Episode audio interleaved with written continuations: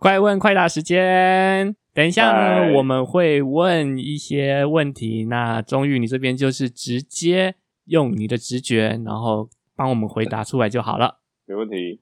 那准备好了吗？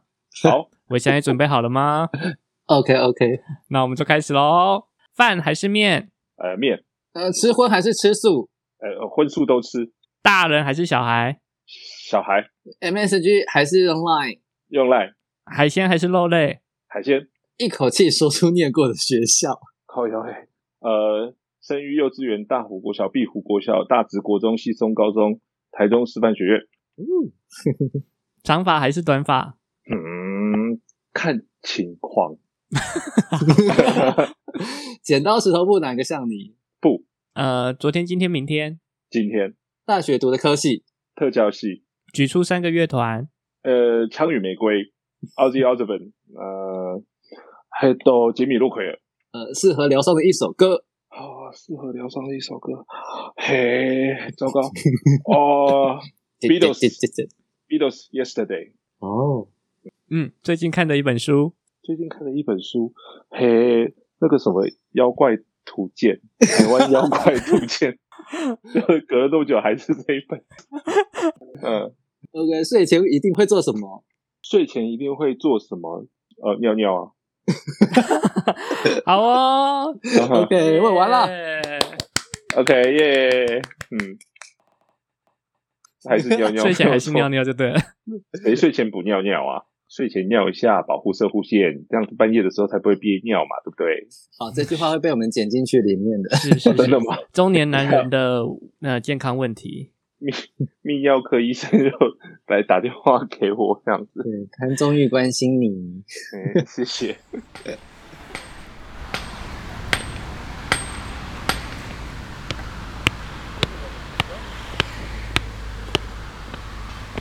我那时候第一开始学是学民谣吉他，然后那边就是噔噔噔噔噔噔，噔噔噔噔噔噔噔。然后我就是一边练习，我妈还会在旁边跟着唱这样子。然后我心里想说，我的邦 Jovi 跑哪去了？我的帮就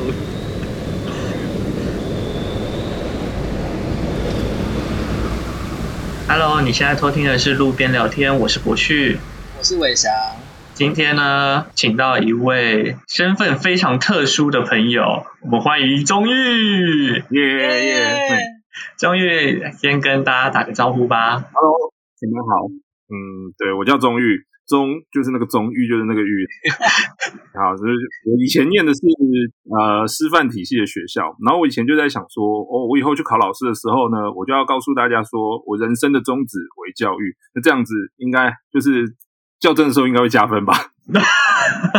但其实最后也在没有也没有去考老师啊，你是在高中的时候就想要当老师吗？还是没有诶、其实我以前我我差不多是国高中的时候开始玩乐团嘛，所以其实那时候就是呃，对对这个领域是比较有兴趣的。但是大人就会一直说这个没办法靠这个赚钱吃饭啊，你还是还是要去念一个就是科系是未来有工作的。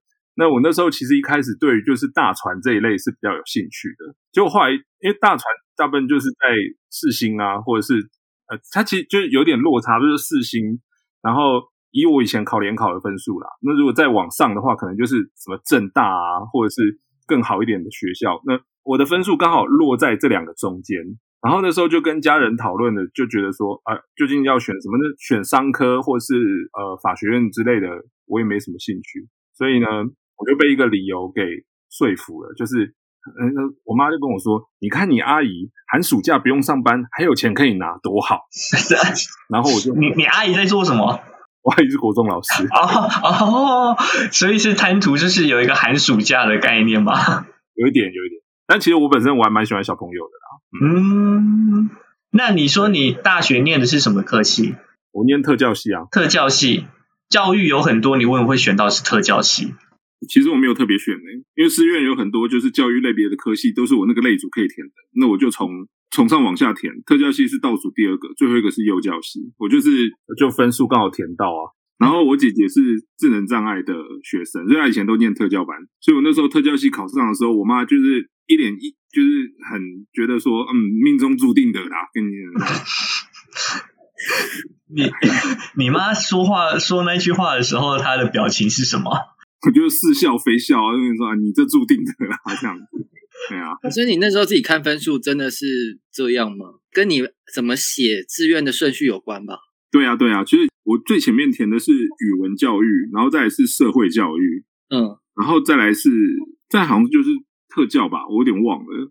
嗯，嗯，那你之后工作就是也是进入就是特教相关领域的，还是中间有换过？志愿体系毕业都要去学校实习嘛，嗯，然后实习一年完之后，因为我那时候玩乐团就停了一年，就是当尼特族，没有当兵，没有上学，然后就是专心的在玩乐团，就表演、录音这样子。嗯，所以乐团那时候算是你的梦想，其实是你那时候首要想要做的事情吧？是啊，对啊，嗯哦，你那个乐团叫什么名字？我们你们那个乐团，，Jelly Bean 就是有一种有一个那个糖果有没有嗯，？J E L L Y B E A N，嘿，国外可能会找到一个饶舌团体。如果你打 Jelly Bean，然后空格乐团，应该就可以在 YouTube 上面找得到我们这样。那个 Jelly Bean 是那个什么这它就是就是那个呃雷根糖有没有？它那一颗一颗就小小颗像豆子一样，啊？然后每一颗颜色不一样。口味也不同的那个。哎，这团名谁取的啊？哦，这个团名是被我以前我们的制作人改的，因为我们原本不是这个团名，我们原本的团名叫 Mofo，M O F O，Mofo 感觉像来自日本。没有没有，Mofo 是 motherfucker 的缩写。嗯，啊哦哦哦对然后我们制作人就觉得说啊，你这样子没办法去对岸市场啊，会被禁啊这样子。后来想对岸市场嘞，台湾市场都没有来对岸市场。哎，所以你们那时候乐团已经有玩到是有被呃经纪人签约下来了，所以是准备要发片吗？嗯，就我大三、大四的时候，因为我那时候在台中啦，然后那时候我们就常回来台北，就是我们会去像河岸留言，现在还在，河岸留言还在嘛。以前还有个地下社会，嗯现在已经没了。对，然后以前我们就会跑河岸、跑地社，然后去表演，他们都是会听你的 demo，然后来帮你安排表演。如果你还没有被他安排进去正式表演的时候，你可以去参加礼拜一的 Open Jam，就是你就直接去现场跟他讲说，我今天要 Open Jam，然后你就直接拿东西可以上去，这样。哦然后那时候我们是某一天跑去 Open Jam 的时候，然后呃就碰到我们的制作人，然后我们我们那时候制作人他其实呃现在那个团现在还蛮有名的，但是我现在有点想不太起来他们后来叫什么，就是有一个原住民的图腾图腾年纪比我们大，大概年纪跟我们差不多的，没关系，万一我等一下有想到的话可以再补。嗯然后他们原本是看他们，就后来他们看到我们，觉得我们还蛮有意思的，开始就跟我们聊这样子，然后聊一聊之后就就想说，那那不然就是他们要帮我们做唱片。那时候我们会决定给他们做，其实很大的一个原因是我们的制作人是以前黑名单工作室的制作人，哦，所以我们制作人是黑名单工作室的王明辉。嗯，很大牌哎，对，就我那时候就有去买他们的专辑，然后来听，就觉得哦，看他蛮酷的。然后跟他聊天，他很有想法的一个人，就觉得还蛮酷的。所以后来我们就给他给他做这样子。嗯，哎，等一下，先先讲一下，你是在那个乐团里担任什么位置的？呃，我是负责打鼓的。哦，你是鼓手就对了。对对对对，你们是五个人的编制吗？三个人，三个人？哦，才三个人，含主唱。吉他手、贝斯手，然后鼓手，然后吉他、贝斯他们是站在前面唱歌的，坐在后面。呃，不太唱歌的，偶尔会唱的。就你帮忙合音也没有吗？也有啦有啦，就是偶尔啦这样子。嗯，哎，所以你们真的是没有没有特别一个主唱的编制的，对？主要就是他们两个。以前那个年代流行 New Metal 吧，你我不知道你就是有没有那个印象？那个年代很流行，像泼猴啊，啊，国外就 Linkin Park 跟那个 Limp Bizkit。那我们那时候有做一点点 New Metal 东西，然后也有做一点点 Red Hot Chili Pepper 的那种东西，所以念的会是其中一个人，唱的会是另外一个人，这样。有些歌是念的居多，有些歌是唱的居多。所以鼓手是你一开始就是就是因为你会打鼓，所以被选进去，还是你进去练的？你看，这就是另外一个故事。我其实最早国三的时候，我其实刚开始是学吉他，然后我在高中的时候，其实高一高二那时候玩乐团，哦，其实我以前高中我们三个就在一起玩了，但是我们那时候还有另外一个鼓手，然后所以我那时候是吉他手，就后来吉他就是弹一弹弹，觉得因为我其实本身其实还蛮爱唱歌的，嗯，嗯，然后就想说啊，那不然就是吉他兼主唱。那时候我是吉他兼主唱，一直到高三，到高三大一嗯，差不多大一的时候都是这样子的角色。但是后来就是我，因为我在台中念书嘛，然后我们原本四个人，就是除了我以外，旧的鼓手加他们俩，然后他们三个人呢，在台北，他们就想说啊，因为我每个没有办法每个礼拜回去练，那他们就自己先练，然后他们就是自己参加比赛，然后比赛然后就得名了。然后等一下，所以你就是就是被遗落的那一个。我我不太太喜欢用这个名词，我是一个就是呃出国深造的人。在台中持续深造的吉他手，然后后来就是呃，我们我们就我回来北就跟他们聊这个事情，然后那时候就某一年我就决定说，好，不然没关系，我就先我就暂停。然后结果后来到了我我有点我应该是大三的暑假，然后他们就跑过来，因为原本的那两个就后来跟我一起那两个，他们两个跟我非常好，他们到现在都还跟我很好，我们是就一起长大的那种，就是会穿会穿对方衣服出门的那种。然后后来。呃，他们两个某一年暑假就跑来找我，就跟我说：“哎，以前我们练团的时候，看你还蛮喜欢做过去打鼓，你要不要去学？”就跟他们就聊起来，想说怎么回事。哦，原来他们跟鼓手有点不愉快。你完全就是被推坑的角色啊！那我也不排斥啊，因为我本来就对各种乐器我都会有兴趣啊。那为什么你刚刚说你想你喜欢唱歌，你可以当主唱啊？因为因为我任性啊。然后唱过一次两次之后，他们没有排斥，我想说，哦，那应该。还 OK 吧，后来嗯，事实证明我可能比较适合在 KTV 唱就好了，这样子。什么意思？是什么事？什么事情让你发现了这件事？就啊，好了，我们大一曾经有去参加一个什么捷运杯的乐团比赛，那时候捷运以前很喜欢办一些奇怪比赛，我们那时候去参加那个比赛，然后有人帮我们就是录下来，然后录下来我自己回家看的时候想说，干怎么唱那么难听？不是走音的这种难听，就是觉得怎么。不行啊，不适合这个音质，根本不适合我们的音乐啊，这样子。你 想说啊，算了啦。我还现在是一一团问号，是因为我既没有听过你唱，然后也不知道你们乐团走的那个歌的风格是什么。我们为什么会叫 Jelly Bean 被制作人改这个名字？其实很大的原因是因为我们做很多种不同类型的歌。最主要其实是 funk 居多，做一般的 rock，然后也做 new metal，然后我们也做 bossa nova，然后各式各样的我们都做过这样子。哎，风格很多变哎。对啊，嗯，就是样样通，样样不精通这样子。那那时候你们团是谁负责在作曲？哦，主要是贝斯手，蛮天才的人。嗯，那你们团就是歌都是你们三个人共同讨论吗？还是你们有分工？就是说谁写词还是？没有诶，就是如果今天有一个人有一个概念，我们通常会先抓进那个练团室里面，就开始有点像先即兴，嗯，然后即兴出一个架构之后，因为你知道练团练久了，他会有个默契，就可能在那边跑跑到这个地方，如果我这时候突然打了什么 beat，他们可能会觉得说，哦，这时候可以转成什么，或者是吉他手这时候突然做了些什么，我们可能可以转成什么，然后再慢慢把它架构出来，这样子。哦，所以然后就慢慢就把一首歌这样边练边边编出来。对，以前我们是这样子，但如果是如果是有一个比较完整架构，譬如说，呃，贝斯手他已经写出呃主歌副歌要怎么唱，那我们就会先照着这个先走一次，然后再去感觉说我们编曲的流程要怎么做，这样。嗯，你们那时候有欣赏什么样的团，或者什么样的创作者？马念先糯米团非常厉害，真的。你可以以现在这个时空，你要回去聊一聊当时他们做了些什么，能够影响到那时候做乐团的你们。哦，那时候还有另外一个乐团叫杰米洛奎尔，是在是英国乐团。他其实其实乐团，他是其实比较主要是一个人。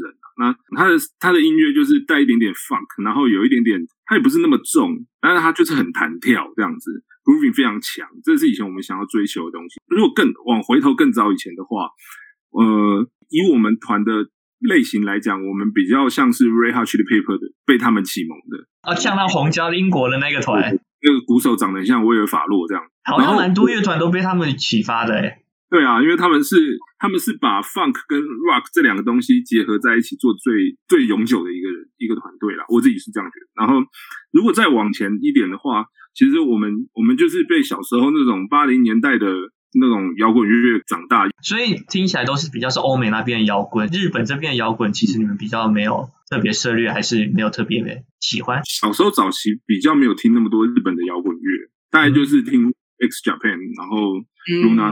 以前在我们高中的时候，这两派人会分开，还有或者金属的跟听日摇的会分开。是会互相瞧不起的那一种吗？各自的 style 不同，这样。对对对，就是 style 不同这样子，倒不会说瞧不起啊，就是会知道会觉得说哦日谣，嗯日谣这样子。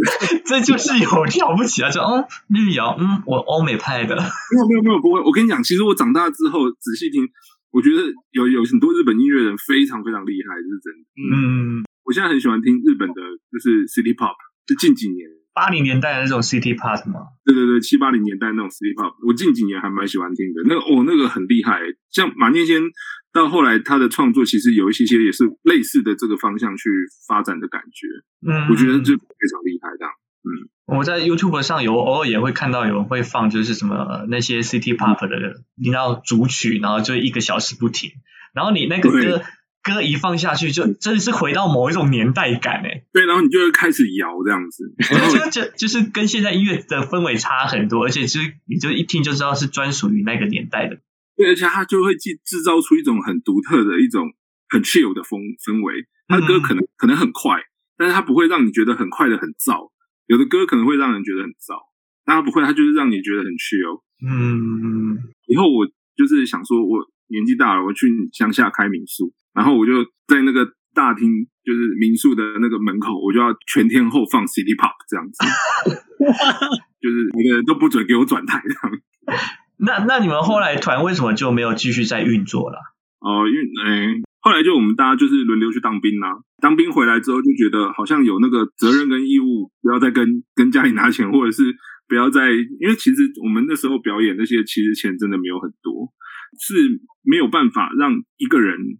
正常在台北活下来的那种钱，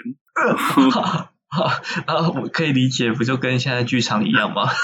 对对对，然后就觉得说，呃，因为其实那时候我自己本身是有点，我跟我们的贝斯手家里的经济压力比较大，当时还觉得说，哦，那不然就就先去先去当兵，因为给自己一年的时间嘛，那这一年没有什么特别的成果，就先去当兵再说吧。当兵完之后就觉得说，好像退伍前就觉得，嗯，好像可以找工作，诶然后就去找工作了，所以是在当兵的那一年，就是渐渐认清这个摇滚梦嘛。讲真的，也不是认清啊，就是会觉得说，我没关系啊，我走过了啦，这样子没有办法成为五月天就算啦，这样子。你不会想说那时候当兵一年，然后都没有练团，然后出来会有，就是那个心里的悸动还在。我们其实那段时间偶尔都还会练团，其实我们一直到前几年都还会练团，但后来就练身体健康的这样子。对，练一个氛围的就对了，因为就练开心的。我们二零零六年发片，最后一次表演是二零零七年，然后我们去当兵，然后再往下一次，我们二零一四年有一次，我有点忘记为什么，河岸留言突然找我们回去表演，好像是因为有另外一个乐团，就是因为认识我们，所以有跟他们提到这样。然后二零一四年我们有回河岸留言表演，然后一四一五年那时候跑了一些表演，然后那时候就真的是表演好玩的啦，这样。那你现在还会想要再组一次乐团吗？现在其实我们乐团一直都没有讲说我们要解散，各自打拼各自的工作。然后呃，其实我们很常见面，我们三个还是非常常见面，我们三个还是很好的朋友。然后就是一天到晚见面就是喝酒而已，这样。你知道你这样讲，真的让我想到呃一首 Mr. Children 的 Crew Me，就是那一首 MV 里面，就是在就是一群中年大叔，他们有了自己的家庭生活压力之后，有一天突然想要放飞自我，然后你就会看到 MV 他们突然把手边的所有工作都摔下，然后之后冲啊狂奔，然后跑到 跑到自己以前的练团室。那个 MV 一直让我觉得有一件事情有点我讲不太上来那种感觉，为什么要把鼓手摆个胖子？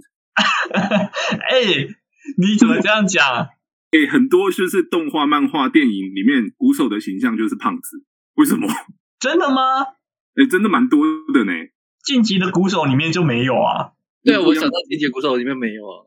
晋级的鼓手是因为他是主角。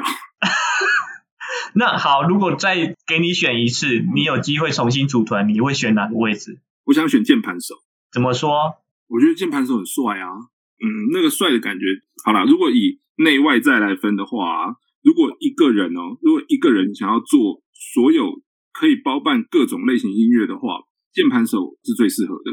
没错，没错。然后再来就是键盘手，为什么会觉得键盘手很帅？因为很多键盘手就是站在台上的时候，他看起来很冷静，因为他没办法动得太大，在那边。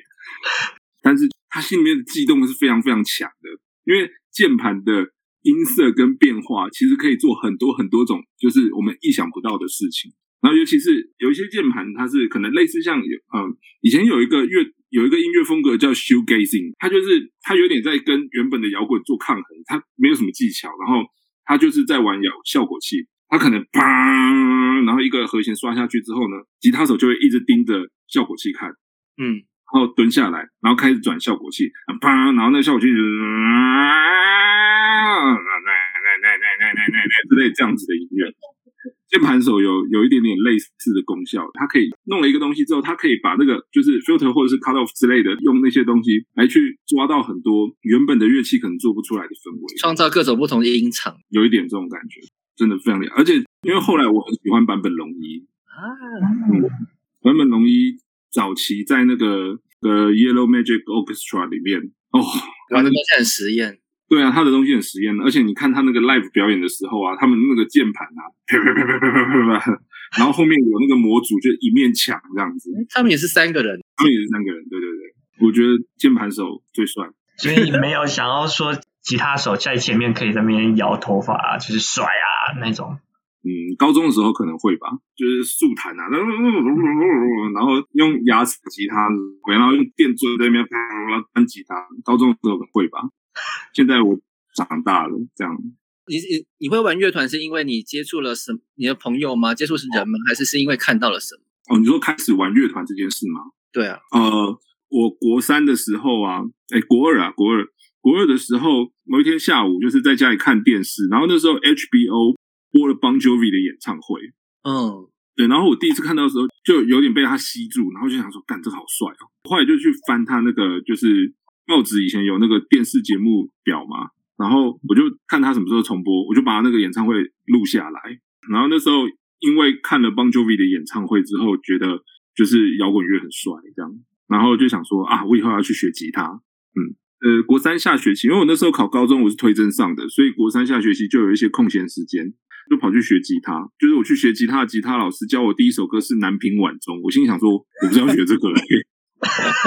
对，吉他弹南屏晚钟，对啊，一开始学一定是先学单音，就是你可能先学会熟悉单音，然后还有熟悉几个常用和弦。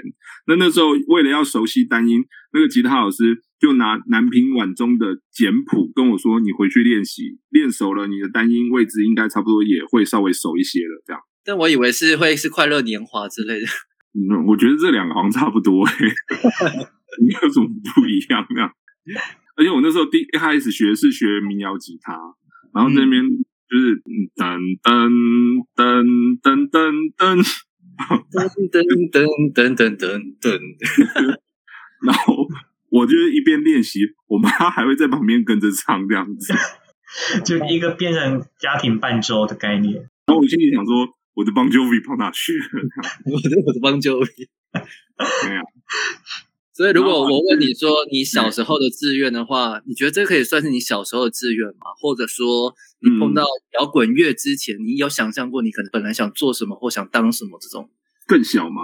更小的时候，以我有印象开始哦，嗯，因为我我奶奶是外省人，我小时候有一段时间有给我奶奶带过，然后呃，我以前在我们家的同辈里面，算是小学的时候那种成绩稍微比较好一点，然后我奶奶就他们就会觉得说，啊，那你小时候一定要长大要去做官啊什么的，然后就说你要做那种一人之下万人之上，然后就小学我记得好像二年级吧，我就问他是谁，他跟我讲郝柏村。一人之下，万人之上。你奶奶是小时候想要你当皇帝吗？然后对，他就跟我说啊，你以后也可以当行政院长。然后那时候跟小学小学二年级是有那种概念的，这样。后来就是二年级的时候写我的志愿，然后我就写说，嗯，我要当总统。然后写了当总统之后呢，后面就写说我当了总统之后要干嘛？我记得我写的就是我当了总统之后第一件事情要带我们全家出国旅游。然后我就被国就是那时候小学二年级的老师叫去他办公桌前面，他跟我说：“嗯，你有这个志向很好，可是当总统最大的就是该做的事情不应该是 带全家出国旅游。”小时候我也不知道为什么，就觉得说好像呃大大人就是说，如果真的很会念书，那就要去做一个比较有权势吗？其实那是我奶奶给我的想法啦，我爸妈倒是没有。你大概是在什么时候开始有意识到，哎，我好像在我们的家族里面算是蛮会念书的，而且这件事有带给你不一样的感觉吗？大概什么时候？其实我好像从很小的时候就知道，因为我姐姐是智能障碍的，嗯嗯嗯嗯嗯，然后其他的呃，因为爸爸这边呐、那嗯其他的堂兄姐，嗯、就是就是也不是很熟，讲实在话，不太常来往。但是就是就是我听我奶奶有有这样讲啊，就说我我的成绩就是稍微比较好一些这样子，嗯。那这样会有一种就是说家里的期待都被放在你的身上。小时候不会、欸，小时候没什么感觉，因为我爸妈其实并没有真的很要求我，他们让我蛮自由奔放的长大的。啊，只有奶奶希望你以后长大要做一个大官。对对对，我奶奶有曾经讲过这样子的话，但我想说，可能是因为她还是希望可以反攻大陆吧，我猜。慢慢长大就知道，嗯，妈，这是个屁话。哎，那回到现在，你现在的工作是什么？哦，我现在在那个一个协助精神疾病者，就是复健还有回归社会的一个社福机构，叫做台北市康复自由协会工作。这个是是你大学毕业之后就直接进入的工作吗？对啊，就退伍之后了，退伍，嗯。哦，退伍之后。对啊，我那时候退伍差差四天还没退伍，然后我就跑来办公室跟人家交接了。好、所以你哦其实很顺利的就进入这个组织了。对对对对对，嗯，到现在是你自己去面试的吗？还是自己去面试了，嗯？嗯，也有十几年了，对不对？呃，现在七月二十二二十一嘛，十四年了，嗯，对就十四年了。对对对，十四年，嗯，嗯，那你在工作期间，你有什么最印象的人或事或物吗？很多哎、欸，那你要往哪个方向去走？呃，或者是说那些病友们之后还会跟你保持联络吗？哦，不一定啊，就是看看我们是在什么样的状况之下一起工作，或者是我们在什么样的状况下认识的啊。嗯，比较有印象的哦，我以前我们有一个，我们曾经协助他出去工作过的一个朋友。那后来他因为就是年纪比较大，然后筋骨也不太好，所以工作就没做了。然后他后来就来参加我们的那个戏剧团体。他大概五十几岁啦，然后他跟我分享很多他以前就是生病的时候的事情。他刚来的时候就是比较安静，可能就是也不太敢讲。然后他的就是讲话的一些组织，还有一些逻辑，可能会有一点点因为疾病的影响，所以变得比较弱一些。他就跟我们分享了很多他以前就是生病的时候住院的故事。他大概民国七十几年在南部，就是曾经在精神专科医院里面被关在狗笼里面过。然哦，后就就是他们关在狗笼里面之后，就是状况不好的人是会被上手铐的，然后还要喝糖水，这个以现在来说，这是违法的吧？这是不行的，现在绝对是不行的。但是以前确实有这种不人道的医疗处遇方式。那他住狗笼是因为他家比较穷啦，因为他说住狗笼一天只要两百，住病房一天要七百这样子，天哪！对，所以他住狗笼这样子。等一下医院有提供住狗笼这个服务，对我们那时候听到的时候，其实真的是觉得还蛮，也是真的蛮压抑的这样子。但他就是很蛮云淡风轻的，他说他都过去啊。然后那时候其实身心状况，他那个时候状态也不是真的非常好啦，所以他说他就记得这件事情。然后他住了一段时间之后，就是他的姐姐，他姐姐是后来嫁到台北，就下来南部看他，觉得说啊，这真不行，环境这样。他们那住狗笼是吃喝拉撒睡全部都在里面的，然后他们姐姐就觉得这样不 OK，就把他带上台北，而、台北就比较那时候有稍微比较好先进一些些，然后就没有这样子的状况啊，这样。然后我们就是听他讲了很多，就是他以前生病的时候遇到很多不是很好的待遇，包含说他可能住一些机构，他们那个伙食真的非常糟糕，那个出去买菜钱一天可能都只有几十块这样子，然后就是有很多生病的时候所遭受到的一些，那很像是就是因为他生病了，所以他就必须被丢弃到一个被遗落的空间。那被丢弃到那边，是因为我们不能，我们不能直接的跟世人讲很白说我们把它隔离，而是把它丢去就是治疗这样子。但听起来他就是很像在那边被隔离，然后被世人觉得说，反正你医生就是一个废物，你就丢在那边好好等死就好了，这种感觉。这是我听到他在分享这个故事的时候，当时他的那个感觉。嗯，对啊，那后来我们花了很多时间，就是跟他一起聊这些故事啊，然后我觉得算是很真诚的去跟他相处，然后当朋友嘛，我觉得也很难说那个叫当朋友，因为毕竟我们还是有一种就是我们是透过戏剧一起在这边工作的一个状态。他参加很多年，然后在第二年还第三年的时候，他知道我平常要开车上下班，他有一次就是要团体要结束的时候，他突然从他口袋里面抽出一张观世音菩萨的那种护贝小卡，跟我说：“潘老师，这类狗力啊，要保佑你好行车平安这样子。”然后哦，我收到的时候，我觉得很就是很窝心这样子，对啊，然后我就把它夹手机壳里面，夹到现在这样。很有爱诶，真的。对啊，就是这一位朋友，我觉得印象很深刻。我到现在，嗯，因为现在疫情，我们的团体都停了嘛，但是很偶尔他都还会传讯息问我，因为他知道我妈妈就是前一阵子身体状况不好，他很偶尔都还会传讯息来，就是呃长辈式讯息传来，就是没有标点符号的那种。潘老师，你妈妈还好吗？我最近在康家怎么样？怎么样？怎么样？然后真的很希望有机会等好了一点之后，我可以再跟你一起怎样怎样怎样。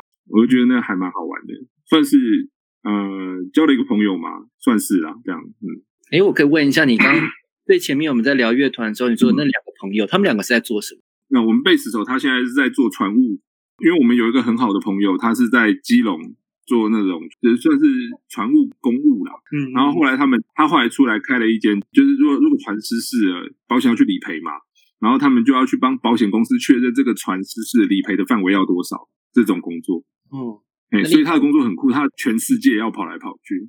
嗯，然后另外一个吉他手，他也非常厉害。他后来三十岁，他就是退伍之后一直在一直在教吉他。然后到接近三十岁的时候，他毅然决然觉得说，嗯，我要转行，然后就跑去餐厅上班。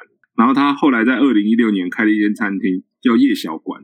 然后他的餐厅就是在二零一哎一八年还一九年开始就拿米其林推荐餐盘推荐。哦，他转型的很成功诶。他们，我觉得他们两个都很算是很厉害啊，嗯，很聪明，然后又又是工作能力也非常好，然后也很有想法，嗯。你们哎，你们你们在相处在一起的时候，你们是会你们会聊工作的吗？然后你会聊你工作的内容给他们听，然后他们也会聊他们的工作内容给你听。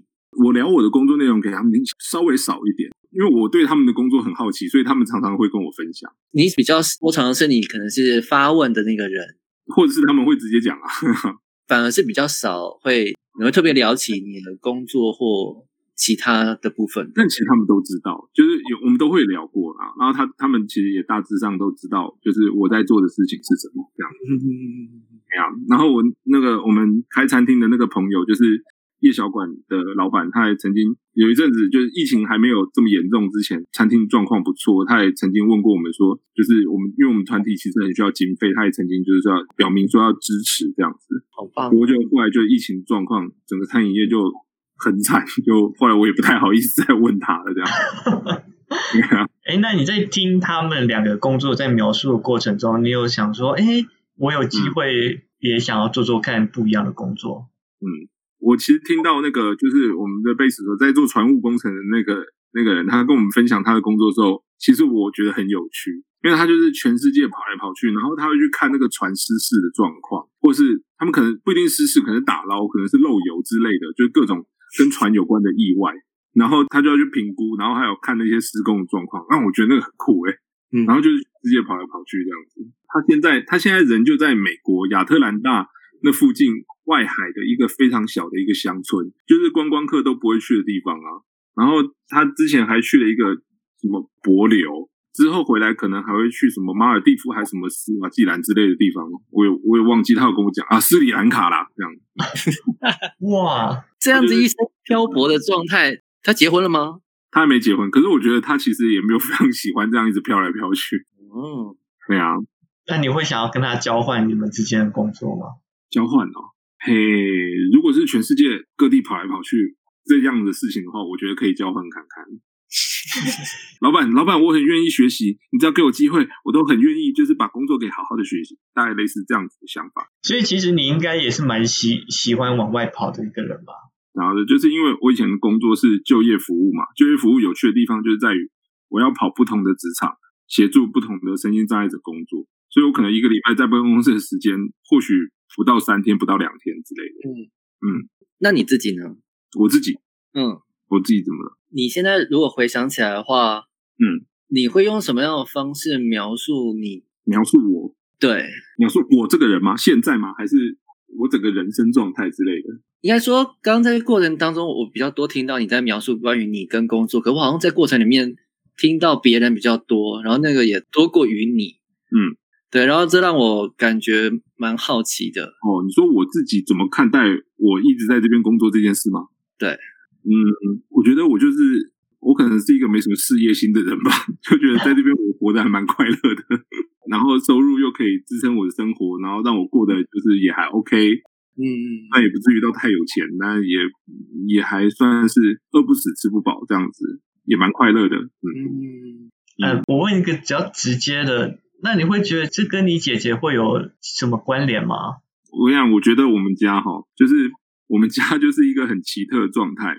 我姐姐是呃特殊学生，然后我念特教系，然后我大学的时候呢，我爸爸中风比较严重，所以他有一段很长十年左右是处于一个瘫痪卧床的状态。然后那时候都是我妈妈跟我就是分着照顾。后来一直到我出来工作才去住机构嘛。然后呢，嗯，我爸爸走的那一年，我妈妈跟我姑姑合伙开老人长照中心。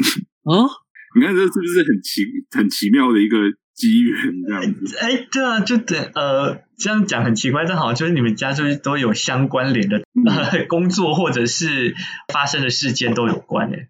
哎呀，所以我才想说，嗯，会不会是此生是要来就是清一些业障之类的？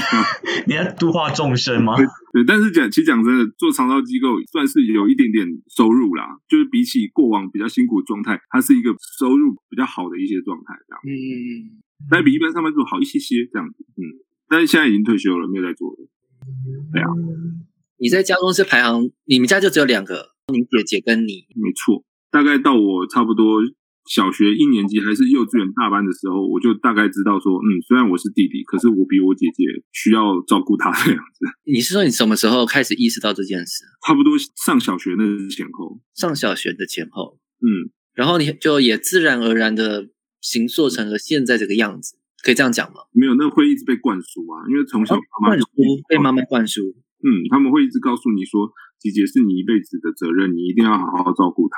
我爸小时候曾经在哦，那差不多是我三年三四年级吧。我爸小时候曾经在就是某一次过年的时候，我也不知道他是不是喝醉了，就突然整个哭着抱着我说：“你以后一定要照顾你姐姐，你不要让你姐姐出去被人家瞧不起，我们全家都被人家瞧不起什么的。”心里想说：“嗯，你是不是喝醉了？小时候听得懂这件事情的意思吗？听得懂啊？嗯，因为我感受得到那个情绪，我感受到我爸压力很大。那你小时候有曾经反抗过这件事吗？就是这个责任突然这样丢给我，其实讲真的，长大那个反抗感还比较强。小时候只会觉得我姐姐有时候就是很烦、很吵、话很多之类的，嗯，不会特别去意识到说我未来要一直照顾他这件事情。因为其实我小的时候，他照顾的责任还是在妈妈身上比较多啊。嗯嗯嗯，所以你说长大后的那个反抗是指，那个反抗可能会比较来自于说家庭的牵绊。我可能长大了，我也会希望说我可以。啊、有自己的人生啊，或者是跳出去原生家庭，我可以有一些不一样的发展啊，或什么的。可是我觉得每一个人可能对于原生家庭对自己的一些牵绊，或者是带来的影响，某种程度上都会不一样。那我觉得在我自己身上的话，原生家庭对我带来的影响是非常大的。嗯不管是未来的人生也好，或者是我自己过往的任何一些建立起来的人生观也好，其实影响是很大嗯。那你现在怎么看这件事？你现在怎么看这件事哦？我我觉得我是接受，因为我我我很清楚，就是我们家会走到现在这样子，让我可以很快乐的在这个就是领域里面工作，那是因为我们上一辈的辛苦所带来给我的。上一辈的辛苦有留下一些让我们不用那么辛苦的一些成果，所以我自己也觉得说，我有很多责任，然后同时也有很多的获得。你会用“知足”这两个字来描述你的心境，或是面对这一切的一个情境的状态吗？我觉得不是知足诶、我是个蛮活在当下的人，就是我现在这个时候，我感到呃，对我来讲是快乐的，那我就不会一直特别去想说，那我未来一定要更快乐，我一定未来一定要更好或什么的，这样。我倒是不会特别一直去想这些事情，但你也不会用逆来顺受，或是不会，我会反抗啊，我要跟我妈吵架什么的也都会啊，但也就是在呃这样的家庭状况下，其实你不知不觉被培养，或者是说你自己愿意当就是这整个家庭的支柱。嗯，对啊，哎，你爸爸是前几年离开的吗？因为我爸已经过世十年左右了，大一的时候生病，然后十年前过世，然后到现在差不多十哇，他所以他卧床十年，过世十年，所以表示大一距离我现在二十年，自己在测自己的年纪，靠背。其实你可以说是你在这个家的第二个父亲吗？这样讲。是啊，是啊，是啊。其实我妈是个蛮蛮能干的人。她健康的时候，她是一个很多事情可以自己做的人。然后我记得我大学的时候，我我其实有点忘记是什么事情了，就类似在外面跟人家谈，可能好像是租屋还是什么的吧。然后就有说，哦，你是家里唯一的男生的，所以你要了解什么什么什么。我就记得这句话，但什么情境下听到我有点忘。嗯嗯。但其实这件事情对我，就是我我后来回想到这件事情，我都觉得不可思议耶，不是不可思议，就我我其实不太喜欢这种，就谁规定男生一定要成为支柱？奇怪，我们家的支柱讲真的，其实过往那么多年来，其实是我妈哎，就在我工作之前，对啊。你觉得你比较像爸爸还是像妈妈？我比较像，我个性很像妈妈，个性很像妈妈，然后爱乱花钱很像爸爸，爱乱花钱，因为我妈是客家人。那你要想想，如果你自己有自己的小孩，你会是怎样的父亲吗？嗯，其实我已经体验过这件事情了。就是我是一个很喜欢沟通的人，就是我觉得任何事情，我觉得在吵真正要开始呃恶言相向的吵架之前，应该可以先沟通。那我觉得我很我是一个很喜欢沟通，然后坦诚的去讲很多事情的人。但那我觉得那可能是对平辈而言啊，对长辈我可能不见得真的会这样子。然后。呃，因为我我有一个表妹嘛，然后那个表妹其实主要是我在照顾，那是我姑姑的小孩，姑姑过世后就是她托付我照顾这样子。她年纪跟我差二十四岁，所以基本上我当她爸爸是没什么问题的。嗯，可以吧？二十四岁生小孩，虽然早了一点，但是是合理的，合理，完全合理。对啊，那她差不多在小学四年级的时候到我家，我花了很多时间跟她沟通，还有跟她建立一些，我觉得。就我自己价值观来讲，我觉得这是比较正确或者比较好的事情。那我觉得沟通这件事情真的非常非常重要，但是那沟通必须要建立在他能够信任我，还有就是我讲的话不会让他觉得我是在说教，而是很有压力的状态，不是这样子的。应该是一个就是我现在提供你一个方法，或者是看事情的角度，那你要不要用这种方法去看，用这种方法去做事情，那是你的选择。那在各种不同选择之下。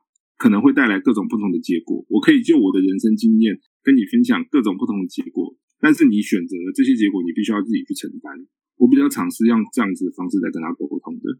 所以你会说你自己是一个理性沟通的爸爸，还是呃说就是比较想要做朋友的那一类型？哎，我觉得看状况，看小到什么程度。你成为他的监护人多久了？就二零一六年年初到现在啊，五年了。那那个时候是几岁啊？九岁啊，九岁。嗯，对，九岁。嗯，当那那个时候，你从嗯原本你们这样子的亲戚的关系之后，转变成你是他监护人这个身份，这过程当时有发生什么样的事情吗？或一个什么样心境上的变化？有啊，就是因为我从他出生我就认识他了，然后他的名字其实还是我我取的。我那时候我姑姑就是很懒惰，丢了一个姓名学的书，就跟我说：“你帮我取名字。”我帮他取名字。我跟他从小就算熟，然后真正进入到就是变成有点像是我要管教他的这样子状态的时候，其实一开始前头真的是会有一些冲突，但是那个冲突不太会是像是那种互骂，或者是他会很很叛逆啊之类那种冲突。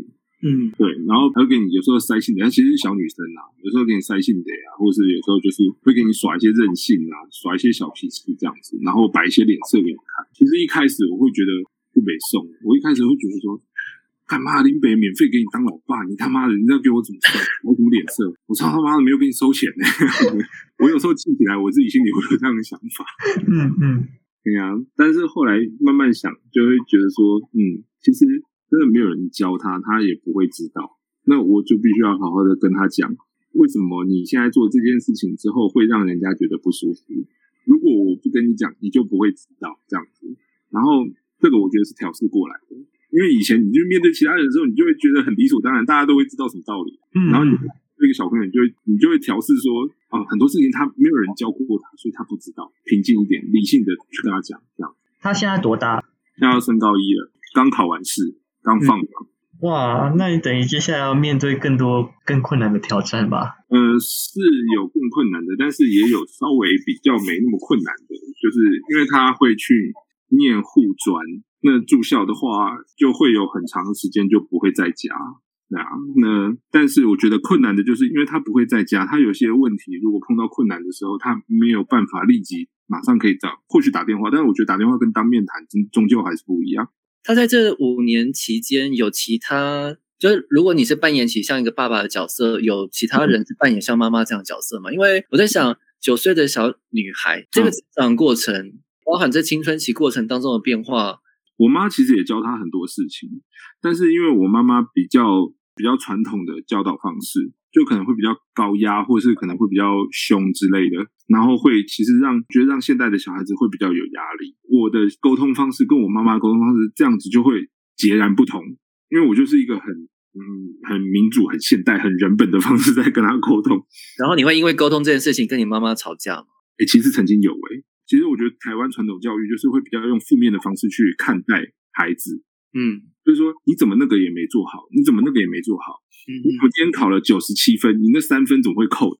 这样子，嗯，我觉得这是一个负面的，就是从扣分的方式来去看待教育这件事情。我觉得这个是，嗯，很多传统台湾的父母，可能包含你我的父母都是这样子。所以我妈在她刚来的时候，很常会讲说，我们以前小时候哈，事情看一看自己学了就会，自己房间脏了自己会整理，你怎么什么都不会做，或者是看到碗在那边，你就会自己很自动去帮忙洗。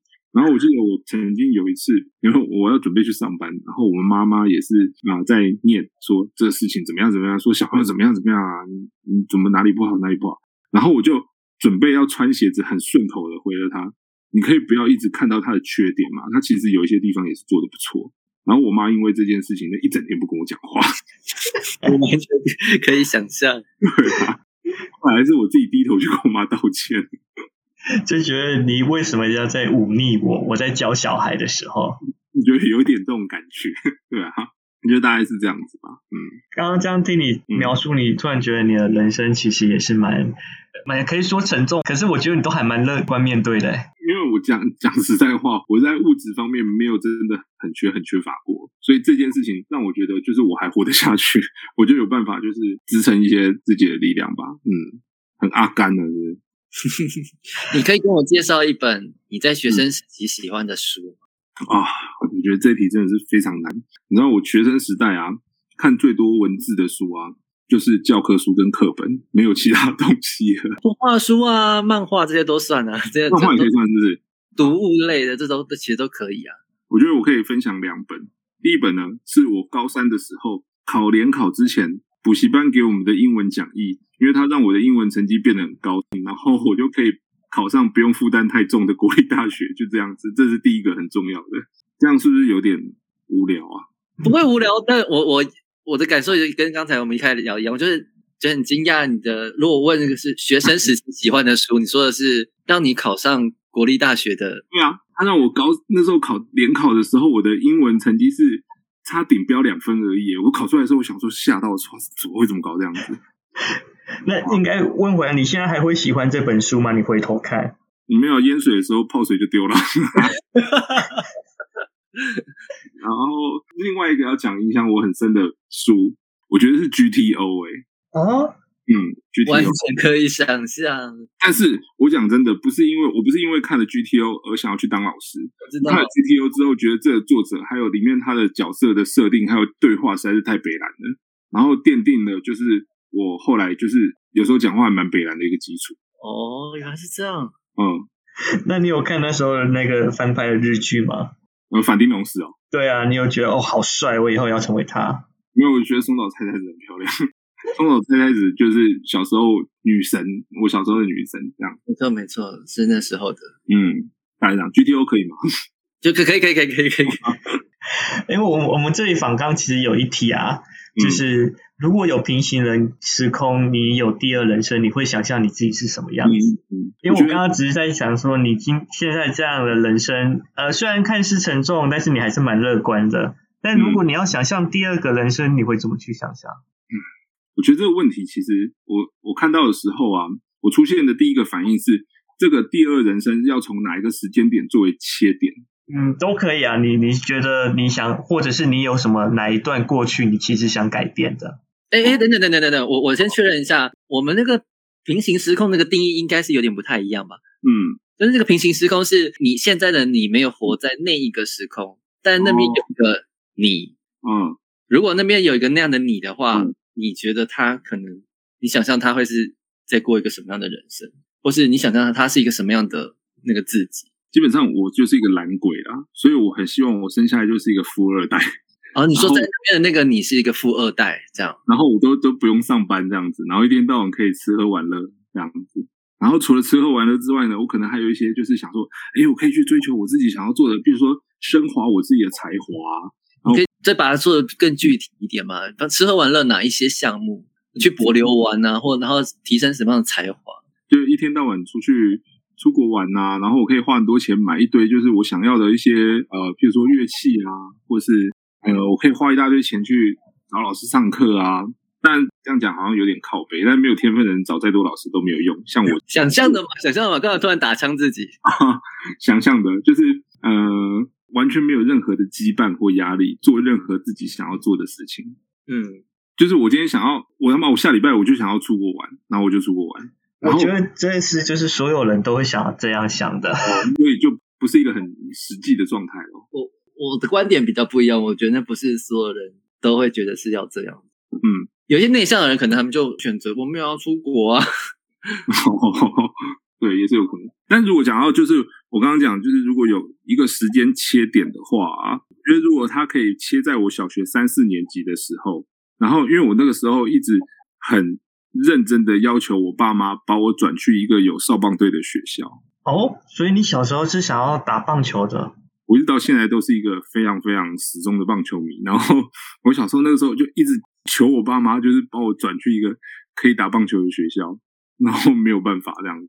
嗯，那你成长过程中有试着去学打棒球，或是参加什么棒球队之类的？有啊，但是就差不多到国中就知道说，哦，OK，我不是就是我们不是科班的，不可能去跟人家竞争这些事情，然后就是会去学，但就当好玩这样，啊、当成一个乐趣这样。乖乖看比赛的还是比较轻松。嗯，还是乖乖看比赛，乖乖去买球衣，这样，然后去当一个球迷这样子，然后偶尔带个相机进去拍啦啦队，嗯，开心的满足回家这样。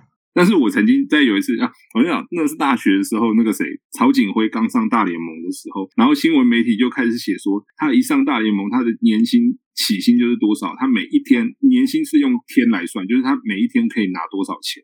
然后我那时候就那时候要带我爸复健，然后我就开玩笑转过去跟我妈说：“你看，你那时候要是送我去一个有社方队的学校，说不定现在就是我站在那边，可以一天给你几万美金之类的样子。”我妈给我的嗯有点鄙视的眼神，这样子。嗯嗯嗯嗯，你妈就是说，就说你卖孝兄啊，小时候你也没打出什么样。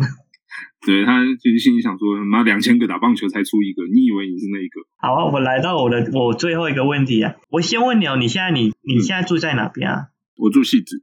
哦，我现在住戏子，可是其实我生长的过程中是在内湖长大的，你是内湖哪里长大的？大湖公园。大湖公园。嗯，哦，对你刚刚讲的大湖国小，对不对？对对对，我大湖山庄街，嗯，嗯，那里台风的时候很严重，嗯，是不是都连起来了？我刚刚讲的线索全部都连起来了，你不觉得很像在看推理小说？有 有有。那如果你要推荐一个呃，如果是内湖那边呢，小时候推荐一个你附近常去吃的店或美食，你会推荐什么？店或是美食哦。小时候，如果讲小时候的话，到现在可能是还好。我跟你讲，因为我们是客家人养大的家庭，很少在外面吃饭。这是真的吗？这是客家人不在外面吃饭的。嗯，也不是不在外面吃饭，就是因为在家吃饭比较省。呃，如果讲到我稍微比较大一点的话，我我其实蛮推内湖有一间，就是它有现在好像剩两间，以前有两三间连锁，叫乔记面馆。乔是那个福和桥的桥，没有那个木字旁。嗯，然后乔记面馆，它在大湖山庄街里面有一间，在金龙路上有一间。我想他们的小菜哦，三十块一盘，超大一盘，而且很好吃。他的小菜是哪一类的啊、他们的小菜跟他们的面馆跟一般的面馆稍微有一点点不一样，他们稍微就是比较精致一点点，但是价格没有贵太多。然后一般小小吃店的那个面的碗啊，或者是小菜的盘子啊，是用亚克力的嘛，对不对？嗯，那他们都是用玻璃的，而且我还曾经真的认真的把它翻过来看，他们都用大桶的哦，大桶的瓷器其实品质还不错，这样。哦，他们的小菜就是量蛮多的，真的蛮便宜的。然后在我个人就是还蛮喜欢吃他们的红油抄手，然后蛮大颗的这样子。如果你不喜欢吃辣，可以请他们做微辣。那你觉得他们红油抄手特别之处在哪？他们红油抄手就是会加酸菜，我喜欢吃。酸菜嗯，他们的红油抄手有加酸菜，我觉得这还蛮酷的。榨菜不是榨菜，不是榨菜，榨菜。嗯，好像很一般红油抄手好像我我没什么印象，其他地方有加榨菜。嗯，好像比较不会，就是这两个东西好像没有搭在一起的感觉。对，然后他们的那个红油抄手我很喜欢，我每次就是一个红油抄手，然后搭三到四个小菜这样子。嗯，还有呢还嗯，你说还有其他店吗？或者呃，这家店除了红油抄手以外，还有推荐什么吗？小菜有一个菜包能，我觉得还蛮好吃的。菜包能？对啊，菜包能，他们的菜包能就是做的很像一个就是海绵蛋糕的形状这样子，很很酷。他们那个菜包能很有嚼劲，然后他们那个菜包那个菜包咬下去的时候有很像，因为有些菜包会太硬，有些菜包会太软，他们那个软硬适中，你知道那软硬适中的感觉吗？会不会是其实你你习惯了？诶、也没有，因为因为我妈也会做菜包能，但是我觉得他们的比较好吃。啊，我我最近看那个《料理之王》哦，然后里面有一集就是指定题目，他们要做菜包呢。哦我看他们做的菜包呢，是真的跟一般家常菜包呢完全不一样，又蓬又大，然后那个菜菜包看起来粒粒分明的，看起来很好吃。对对，就是这样子。然后菜包能里面如果有加那个葱花，嗯，哦，那个口感更不一样。嗯嗯，越是简单的东西，越是难做的好吃。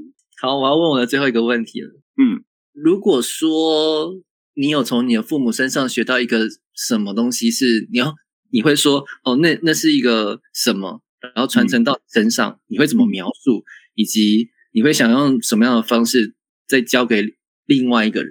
嗯，然后那个另外一个人可能也可以想象像是你的，你有一个监护人这样的角色，你会怎么样传给或是我的孩子。孩子？嗯嗯，我觉得我第一个想到的是，我从我妈妈身上学到乐观，然后不要害怕，就是承担责任跟面对挑战这件事情。嗯嗯，然后就是如果碰到了问题，要想办法去想办法去面对它，然后可能面对它有很多种方式啊，可能就是你暂时旁放一边，隔天再来面对也是一种方式嘛，而不是说去害怕或者是觉得说这个问题我永远解决不了，我就永远不要管它。嗯嗯，可能回到最前面，我觉得是乐观跟面对责任吧。我妈妈给我的最大的一个礼物，嗯。嗯嗯嗯对，因为我我们家其实从小就是我妈妈，其实真的是非常累，所以其实她她的生活方式也给了我很多，或者是她面对问题的方式也带给我很多影响。这样，你很体贴，你是个贴贴心的孩子。哎，我们其实几个月几个月前呢、啊，有一次去上一个什么呃彩虹数字的课程，我不知道你们有没有听过。没有彩虹没有，它其实就是用有点类似像生命灵数，它就是用你的就是生日加呃年年月日生日，然后加上你的出生时间，然后加起来可能就是会有一些数字算出来。然后那个老师那时候就看着我就说啊，你是个暖男呢、我心里想说，嗯，体温比较高是不是？因为比较胖这样子。哎，他就只有说你是个暖男，就这样。没有啦，不是，当然不是只有讲这样，是他最后我们要离开的时候，我去跟他说，就是谢谢他，然后他就这样回应我这样子。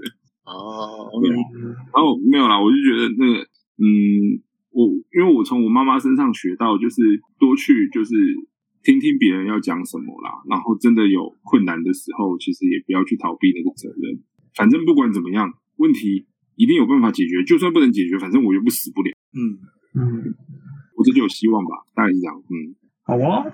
那我们今天时间也差不多了，那我们就在最后这么正面有希望的状况下结束喽。太正面有点病态，好不好？你刚刚最后结语结的很很正很正向啊。